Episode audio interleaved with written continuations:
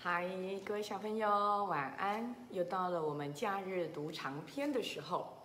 今天呢、是个很特别的日子哦，因为今天是五月四号。五月四号为什么很特别？不是嘎嘎生日，也不是谁生日。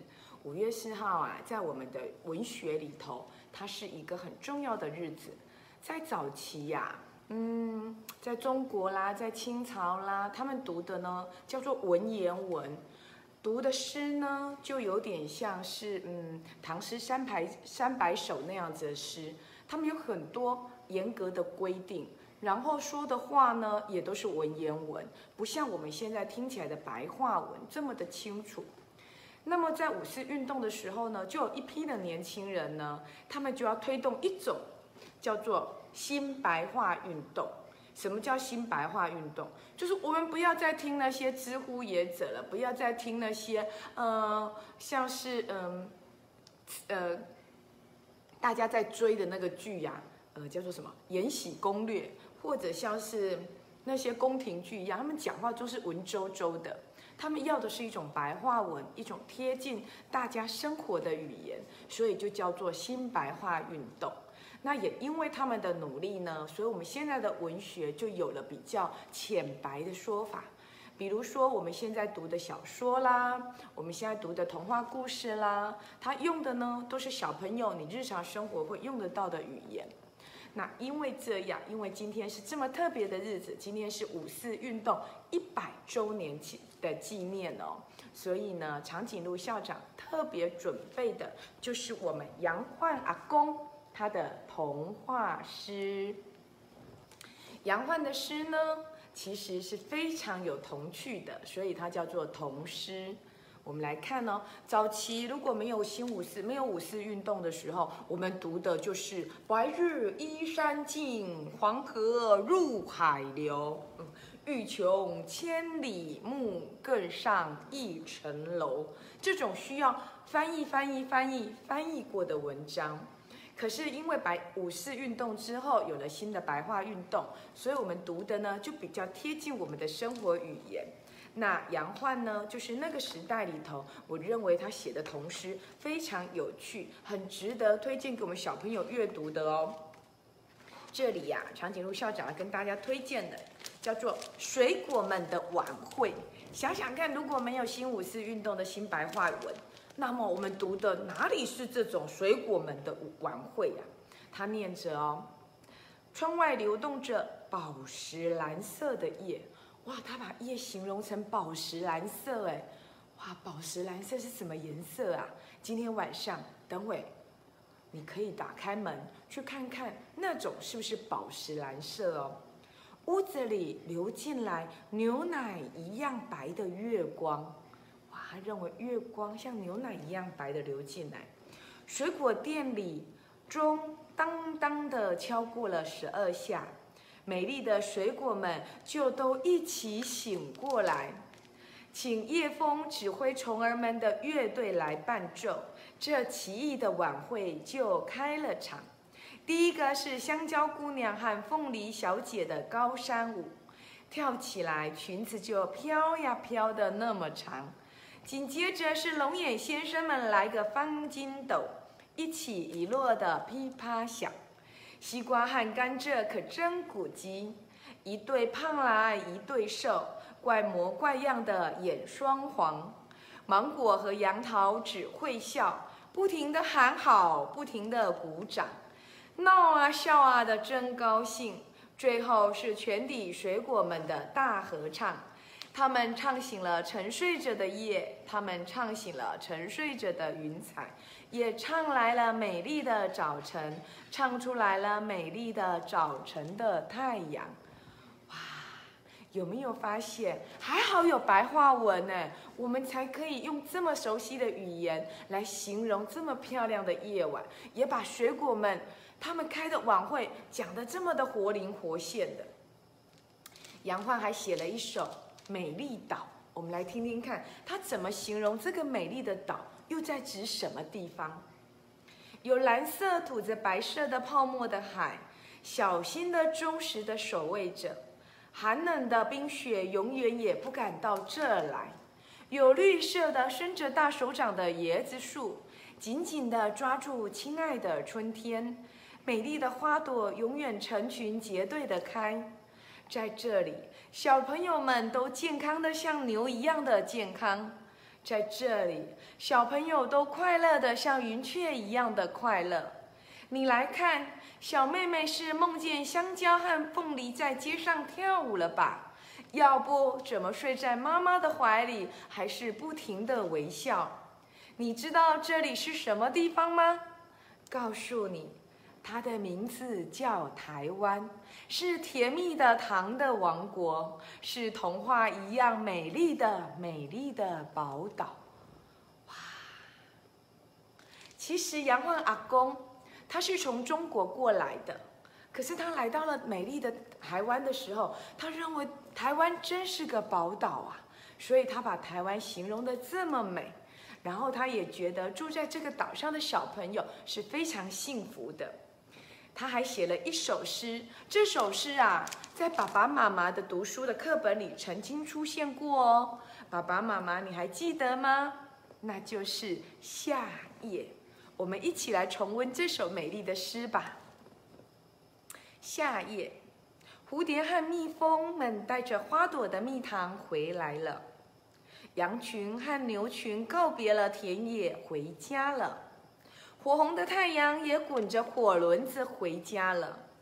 当夜灯亮起来，向村庄道过晚安，夏天的夜就轻轻地来了，来了来了，从山坡上轻轻地爬下来了，来了来了，从椰子树梢上轻轻地爬下来了，撒了满天的珍珠和一枚又大又亮的银币。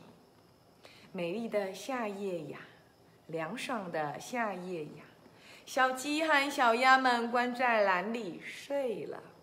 听完了老祖母的故事，小弟弟和小妹妹也合上眼睛，走向梦乡。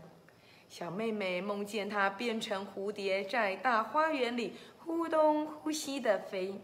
小弟弟梦见他变成一条鱼，在蓝色的大海里游水。睡了。都睡了，朦胧的山峦静静的睡了，朦胧的田野静静的睡了，只有窗外的瓜架上的南瓜还醒着，伸长的藤蔓轻轻地往屋顶上爬，只有绿色的小河还醒着，低声歌唱着流过弯弯的小桥，只有夜风还醒着。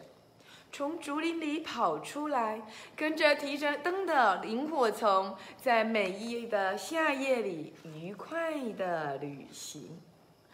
哇，有没有发现杨焕阿公他把夏天的夜晚描绘的好美哦？大家都睡了，可是啊，南瓜的藤蔓啊，正在努力的长大，它不停的往屋顶上爬。绿色的小河也醒着。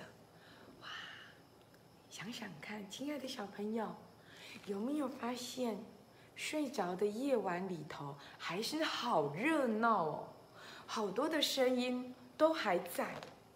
或许有一天，你可以跟爸爸妈妈去露营，睡在野外，仔细的听一听，夏天的夜里是不是像杨焕阿公说的那样的热闹，那样的缤纷？那一轮银色的银盘指的是什么呢？撒了满天的珍珠又是什么？我想聪明的你一定猜得到。有没有发现，原来有有这么多的形容词可以去形容我们看过的东西哦？长颈鹿校长啊，还想跟你分享。哇，杨焕阿公啊，形容一些小动物，形容的有够棒的。他形容小蜘蛛。要黏住小蚊子讨厌的尖嘴巴，要黏住小苍蝇乱飞的翅膀。蜜蜂姐姐小心呀，可别飞到这里来给我蜜糖。风儿把落花吹到了我的网，露水把珍珠挂上了我的网。最漂亮的是我的家。它这里面呐，可一句都没有小蜘蛛，对吧？可是你有没有仔细的找到，原来他写的是谁的家？就是小蜘蛛的家。他说他的家要粘住小蚊子讨厌的尖嘴巴，要粘住小苍蝇乱飞的翅膀。蜜蜂姐姐小心呀，可别飞到这里来给我蜜糖。而且啊，他还说哦，风儿把落花吹上了我的网，露水把珍珠挂上我的网。哇，我真的觉得杨焕阿公好厉害哟！怎么可以把一首诗写得这么漂亮呢？不过我相信，亲爱的小朋友，你也可以哦，试着发挥你的想象力，你一定也可以把不同动物的家。形容的这么的漂亮，长颈鹿校长好希望赶快收到你们写的童诗哦，希望你们赶快写了，然后寄给长颈鹿校长，或许长颈鹿校长也可以念给大家听哦。还想跟你分享另外一个写给你的一封信，仔细听一听，杨望阿公要写给你什么样的信？今天是星期日。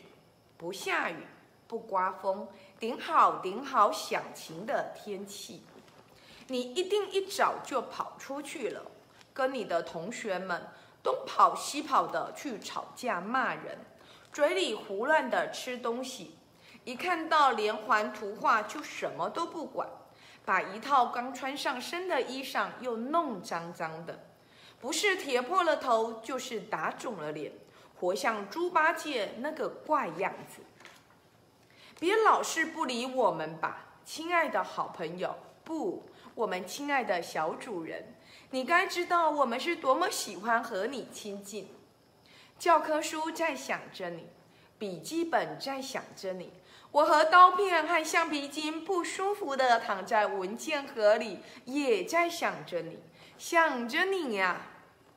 虽然你在发脾气的时候，动不动就把我们从桌上摔下去，教科书给你弄破了衣裳，笔记本让你撕得乱七八糟，橡皮擦到现在还害着皮肤病，我和刀片呢，差一点没给你摔断了腰。虽然爸爸和妈妈都骂你是坏孩子，老师也说你是个糟糕透顶的坏学生。你别老是不理我们吧，哪管你是用你两只弄得又黑又脏的小手来亲切地摸一摸我们也好。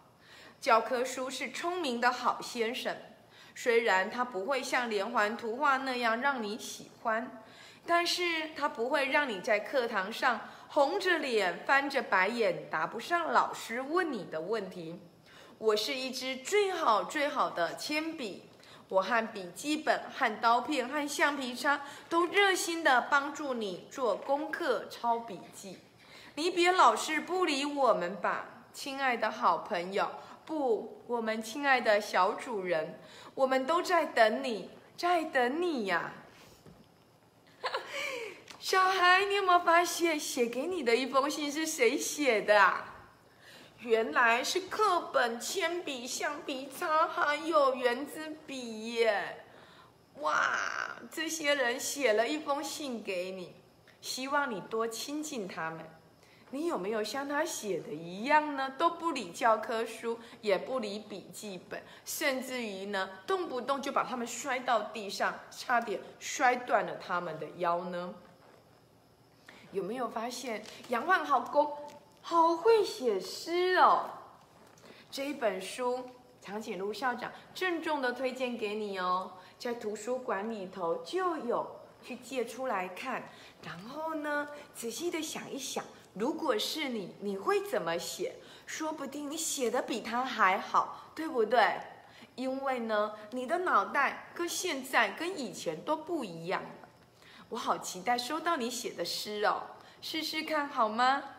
嗯，今天是五四运动一百周岁的纪念，因为他们的努力，所以我们不用再写古诗，也不用一直要去翻译他们，我们可以读这么白话文的童诗。这些都要感谢前人努力的足迹。希望我们也继续努力，把他们努力给我们的好福利继续发扬光大下去。希望每一个小朋友都喜欢阅读，也喜欢读诗，好吗？今天的假日读长篇，我们读的长篇是好长好长的诗。我希望你们喜欢它，希望下次我们读长篇见喽，拜拜，假日愉快。